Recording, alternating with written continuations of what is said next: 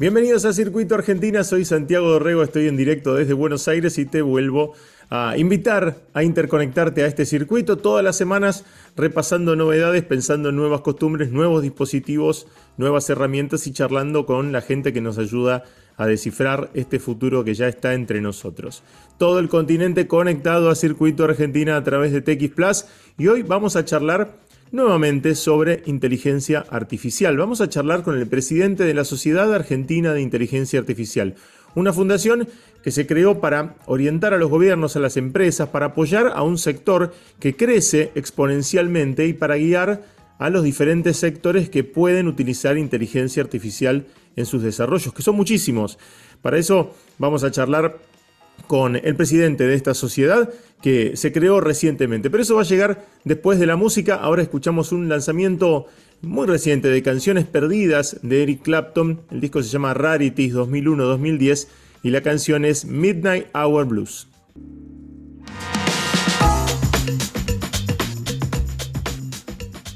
Y ahí estamos con Alexander Ditzen, presidente de la Sociedad Argentina de Inteligencia Artificial. ¿Cómo andas, Alex? Muy bien, gracias por el espacio. Contanos, ¿cómo surge la idea de armar la, la SAIA, la Sociedad Argentina de Inteligencia Artificial? Es el devenir de una comunidad que se creó por allá en el 2016 y mm, fue, fue evolucionando hasta que en un punto dijimos, bueno, necesitamos una cierta estructura, ¿no? Éramos, éramos un grupo de Meetup, una aplicación que ya casi ni se usa, eh, y un grupo de Facebook. Eh, y, cada vez que a veces venía una empresa o venía el gobierno, ¿no? Con, un proyecto serio, no teníamos nada que mostrar, porque seguíamos siendo un grupo de Meetup y un grupo de Facebook. Em, entonces, en, un momento, bueno, no nos pudimos poner de acuerdo. Eh, y después de la pandemia, yo quedé a cargo de, todas las cuentas y dije, voy a armar una fundación. Basta, esto, esto tiene que, arrancar. Pero lo, más importante es em, la visión, es una, como una lectura de un proceso global, eh, también lectura o suposición, eh, de que la inteligencia artificial va a arrancar una nueva era en la humanidad. Va a ser un barajar de dar de nuevo, eh, por supuesto, en la tecnología, ni hablar, pero también en la economía, en la democracia, en la cultura, en el arte, en la salud.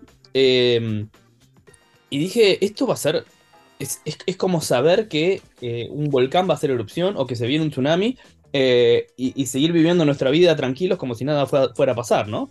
Em, entonces, lo, que dije en ese momento y lo que me motivó a, bueno, hacer todos los trámites y, todos los contratiempos, ¿no? Para, para pasar a la comunidad realmente a una, fundación, que es lo que es Saya, em, fue un poco eso, es nos tenemos que organizar, nos tenemos que preparar, esto va a ser muy duro, eh, y, no solamente eh, vamos a mitigar el impacto, si estamos bien organizados, y estoy hablando de eh, todas las partes de la sociedad, no solamente las empresas o dos, tres funcionarios del gobierno, toda la sociedad en todas sus etapas, en todos sus, eh, sus escalafones eh, y en todo el territorio también, no solamente un proceso de Buenos Aires.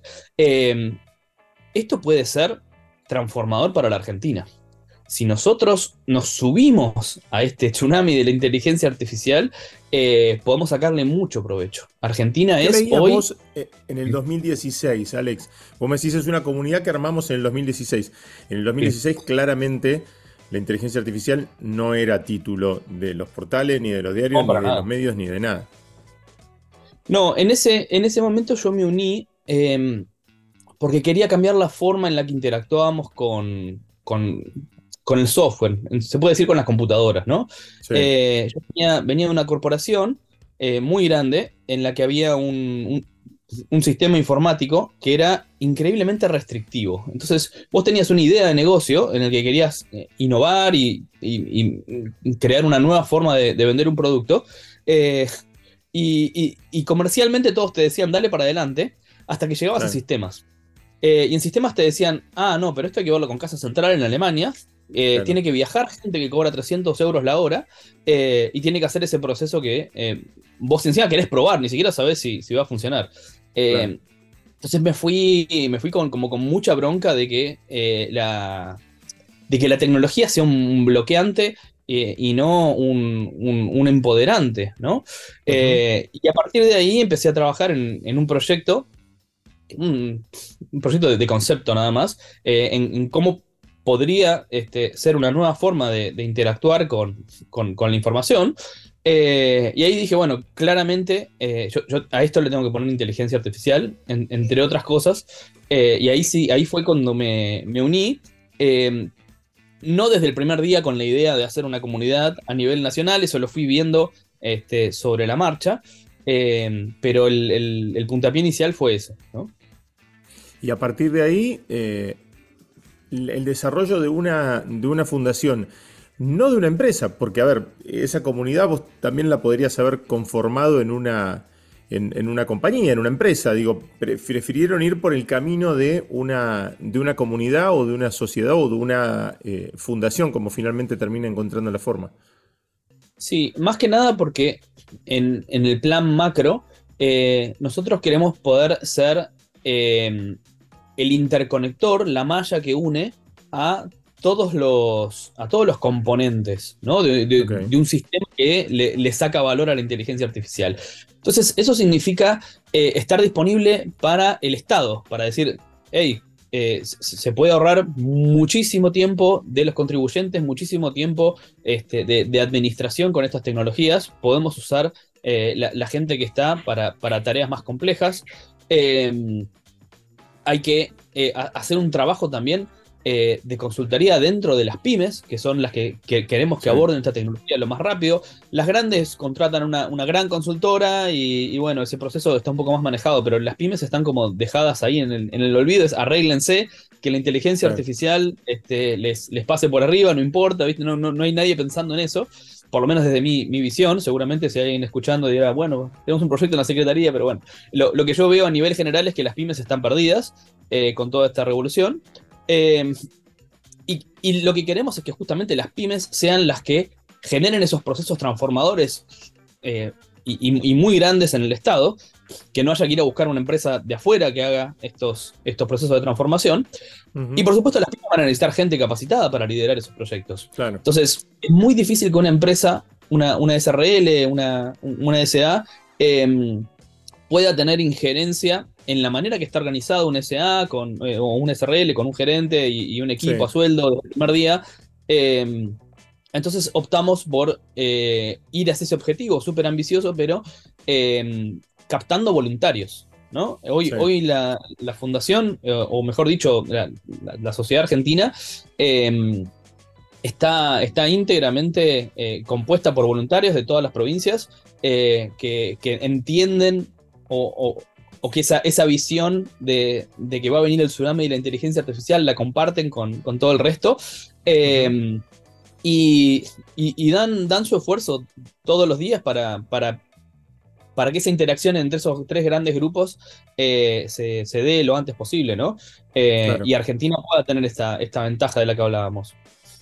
¿Qué te encontrás eh, o qué pensás que te puedes llegar a encontrar también charlando a nivel eh, estatal, con organismos gubernamentales, eh, que claramente muchos tienen, sabemos, tienen este, un montón de capas geológicas de empleados públicos, ¿no? O sea, eso no, no, de ninguna manera está optimizado.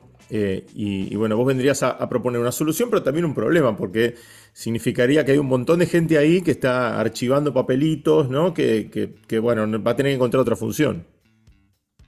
Exactamente. También eh, queremos trabajar sobre el factor psicológico eh, de, los cambios mucho más rápidos de los que el cerebro humano puede absorber.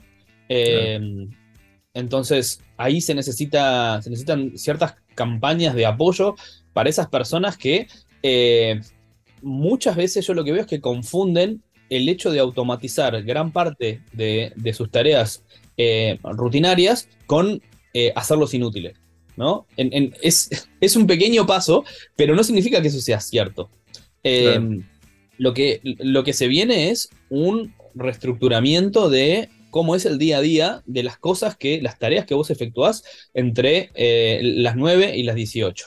Em, ahora, todavía no hay un solo número, una sola estadística de cómo ChatGPT eh, que es un, sistema de inteligencia artificial que es gratuito y abierto a toda la población, em, de cómo ese sistema ha eh, desplazado algún tipo de trabajo. No hay ningún dato. Son todas eh, elucubraciones, son todas suposiciones. Entonces no tenemos con qué trabajar. No tenemos forma de decir, ah, bueno, este es un, problema eh, real, eh, el reemplazo se hace de esta manera. Lo que sí estamos viendo es mucha gente usándolo y diciendo, soy más productivo, termino menos cansado. siempre, siempre estoy yo supervisando. No es que en ningún momento nadie armó un, sistema en el que la inteligencia artificial hace todo eh, y, el, ¿Se maneja sola o se supervisa, se, autosupervisa, digamos? Eso no. todos, lo están usando. Eh, es como la, analogía sería: en vez de poner un robot que levante la caja, yo tengo un, fortalecedor de mi brazo, como un exoesqueleto, que me hace más fuerte a mí para levantar la caja. ¿no? Estamos viendo esa, esa forma de implementación. Entonces, también es eh, concientizar, educar, decir, bueno, las cosas eh, van a cambiar mucho, eh, pero no van a cambiar por el lado que ustedes están imaginando. Eh, por, supuesto que tenemos que tener en cuenta la, situación política y la, la, potencia que puede, la potencia sindical que puede haber en el medio. que nosotros ahí no, somos una organización política, en eso no nos vamos a meter, sino ofrecernos como facilitadores en cuanto haya algún líder, algún funcionario que quiera conocer sobre estas técnicas y avanzar, eh, nosotros estamos ahí para ayudar. Pero no para dar una batalla política eh, eh, en, decir el Estado tiene que ser una inteligencia artificial y, sin humanos y sin costo. Eso es, otra discusión y nosotros ahí no nos metemos. Es que eso no ocurre tampoco en ningún lado del mundo. No sé si, si de la info que tienen ustedes a nivel gubernamental, qué es lo que se están haciendo en grandes países alrededor de este tipo de iniciativas. Bueno, los países más avanzados tienen eh, más equipos de data. Eh, entonces, y, tienen mayores eh, procesos completamente automatizados. Procesos de toma de datos y generación de un turno, por ejemplo. hoy no tiene sentido poner a una persona a hacer ese trabajo que, seamos honestos, es horrible. ¿no? No, podemos en, el año 2023 tener a alguien todo el día atendiendo, tomando tres datos, dando un turno. El ser humano está para cosas mucho más grandes, ¿no? Eh, eh, eh, y esa es la, mirada que nosotros queremos conferir. Em, y, sí, lo que se ve, en, incluso acá en Argentina, ¿no? Hay, ciertas provincias donde todos los, trámites son manuales eh, y el, hoy el gobierno de la Ciudad de Buenos Aires, que es el que eh, toma la, punta en, todas estas cuestiones, eh, tiene gran parte de sus trámites completamente automatizados o, a través de un bot. entonces, esa es un poco la, tendencia de, hacia dónde vamos. Y, y, la verdad que sigue habiendo muchísima gente trabajando en el gobierno de la ciudad. No, no, no, no vimos noticias de gente, de gente protestando porque eh, porque uno puede sacar el turno vía WhatsApp, ¿no? Claro. y aparte son eh, laburos que son bastante inhumanos. Va, va, es lo que es lo que vos decías. O sea, tener al tipo nueve horas con el auricular, levantando teléfonos, ¿viste? Son en esos, en esos pequeños cubículos eh, donde están los, los, telemarketers y demás, vos decís, ¿cómo pueden laburar ahí, pobre gente? Bueno, es el tipo de, de laburos que deberían automatizarse de esta manera. Y además el manejo me parece también automatización y trabajo y manejo de, grandes volúmenes de, datos que, se almacenan y que no sabes qué, proceso eh, están, están, desarrollando. ¿no? Hay una gran cantidad de, datos así, sobre todo a nivel digo, gubernamental, a nivel estatal. Hay una acumulación de datos que me parece que no se trabaja o no se aprovecha, ¿no? Eso, eso es oro puro, ¿no? Que no, que no se está minando. Eh, entonces, el Estado tiene un montón de información de la sociedad a nivel general eh, que podría usarse tranquilamente para detectar patrones eh, y, hacer un uso muchísimo más eficiente de los recursos. Como por ejemplo decir, ¿dónde tengo que parar un policía? ¿No? Porque bueno, eh, armar un mapa del crimen y, todo eso es procesamiento de datos. Nada más que eso manejo de tránsito, manejo de transporte público, rutinas de, limpieza de la, calle, de la ciudad, qué sé yo, se me ocurren un montón de cosas que, me imagino debe, se deben poder instrumentar como soluciones.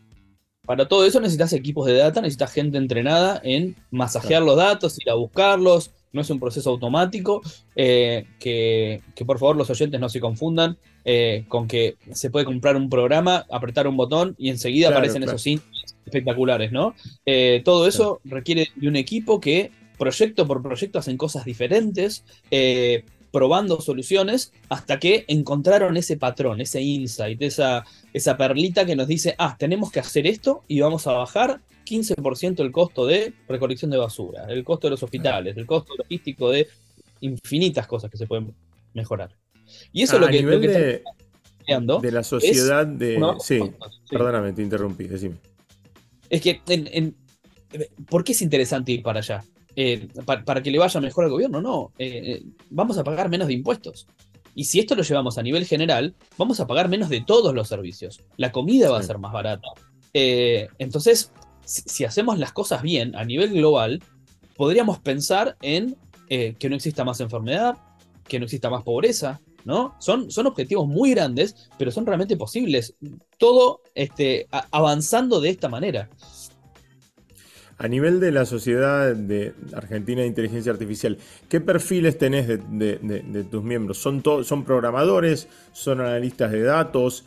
¿Tenés disciplinas cruzadas? Porque estamos hablando de un montón de rubros, más allá de el, rubro duro, ¿no? Del, programador, o del full stack o del, del, analista de datos. Es increíble la dispersión que hay. Tenemos em, desde, desde gente que no sabe absolutamente nada, pero le interesa y, la dejamos entrar. Tenemos un, grupo que es el grupo general, donde se habla absolutamente de todo. Hay, hay, reglas de convivencia, pero después todo está permitido. Em, y muchas veces los profesionales con mucha experiencia dicen, bueno, no, no tengo tiempo para esto. Eh, y, después tenemos clusterizados eh, grupos de profesionales, grupos de académicos, em, eh, grupos de empresarios. Eh, así que vamos desde eh, chicos que están en, la secundaria y, han hecho un proyecto de robótica y se fascinaron, conviviendo con gente que tiene tres doctorados, investigando cosas muy, muy complejas. Y, bueno, y todos están en, la comunidad. Es muy interesante, Alex. Y con respecto a relaciones con otros países, vos sabés, estamos en TX Plus, es, es, una radio chilena y se escucha en toda la región. ¿Tenés eh, localizados otros grupos que hagan lo mismo en la región, en Latinoamérica o incluso también del otro lado del océano o en el mundo? Hay, hay grupos, pero no detecté todavía como un gemelo de Saya. Em, por ejemplo, hay, hay, un grupo en IA Colombia, se llama IA Colombia, em, pero es, un proyecto eh, bancado por Coca-Cola y, alguna otra empresa. Eh, y, su misión es, bueno, brindar información y están muy activos en, las redes, pero como, como, proyecto, esta idea de ser una, malla conectora entre todos estos actores, eh, no, me parece que no, no, no, fueron por ese lado. Em, y, y, después, no tengo información sobre Chile, pero pero sí me ha pasado que me han entrevistado de Brasil eh, por, bueno, cómo, cómo construimos Saya, para qué y, cuál es el objetivo, lo cual a mí me da la idea de que todavía no, no armaron su, sociedad brasilera.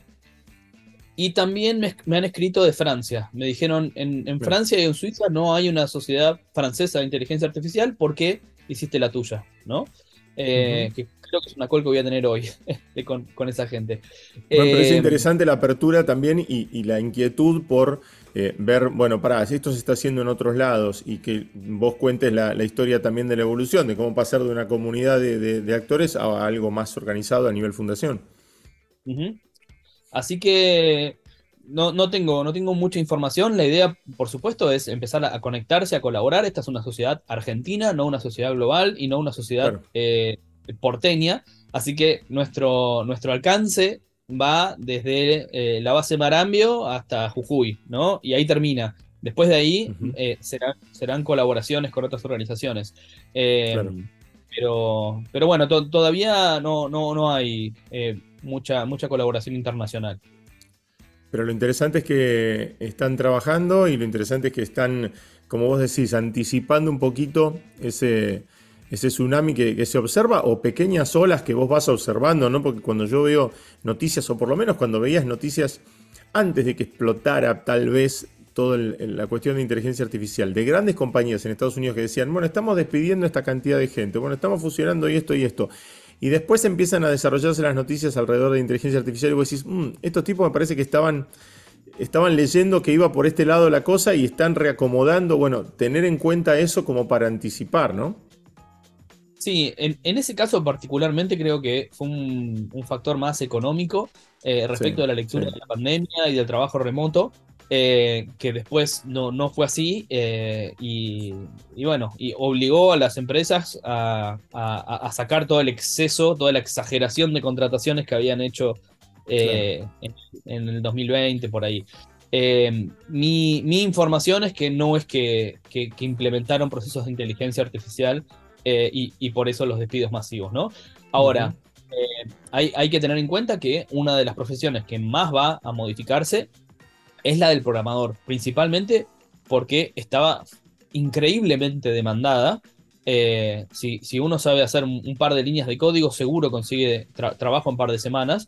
y, eso era es, una situación que dura un par de años, ¿no? Que este, Es, difícil que se mantenga eh, y la inteligencia artificial eh, va, justamente a seguir democratizando el, acceso al código, entonces obviamente baja, baja la demanda de programadores. Em, entonces, eso sí hay que tenerlo en cuenta, pero es un proceso que se va a ir, eh, se va a ir viendo muy de a poco, yo creo que genere una revolución, eh, en, los próximos años. Eh, pero bueno, pero justamente el caso de los programadores que eh, estaban medio como estábamos, ¿no? Porque yo, también soy, soy desarrollador. Estábamos viviendo una situación atípica en, lo que que laboral. Hay muchos cambios, hay muchos movimientos y está bueno este marco que, le han dado, este marco legal a partir de la Sociedad Argentina de, de Inteligencia Artificial. Alex, un placer charlar con vos. Por favor, muchas gracias por el pase otra vez. Un abrazo grande. Y ahora ya es tiempo de irnos, pero antes les dejo un mensaje de IBM. La tecnología está transformando los modelos de negocios en todo el mundo, creando nuevas oportunidades de crecimiento y nuevos parámetros de eficiencia. IBM es líder en la inteligencia artificial de los negocios y va más allá, porque en IBM integran tecnología y experiencia proporcionando infraestructura, software, innovación y servicios de consultoría para ayudar a la transformación digital de las empresas más importantes del mundo. Visita www.ibm.cl y descubrí cómo IBM está ayudando a que el mundo funcione mejor, creando juntos la transformación y el progreso de los negocios de América Latina. Y hasta acá llegamos. Si querés seguir conectado a este circuito, a esta conversación, podés encontrar muchas más noticias en txplus.com. En Instagram me encontrás como arroba atilo y todos los links a mis redes están en santiagodorego.com. Déjame comentarios ahí en las redes y contame si ya estás conectado a Circuito Argentina. Chau, nos vamos a encontrar nuevamente el miércoles que viene.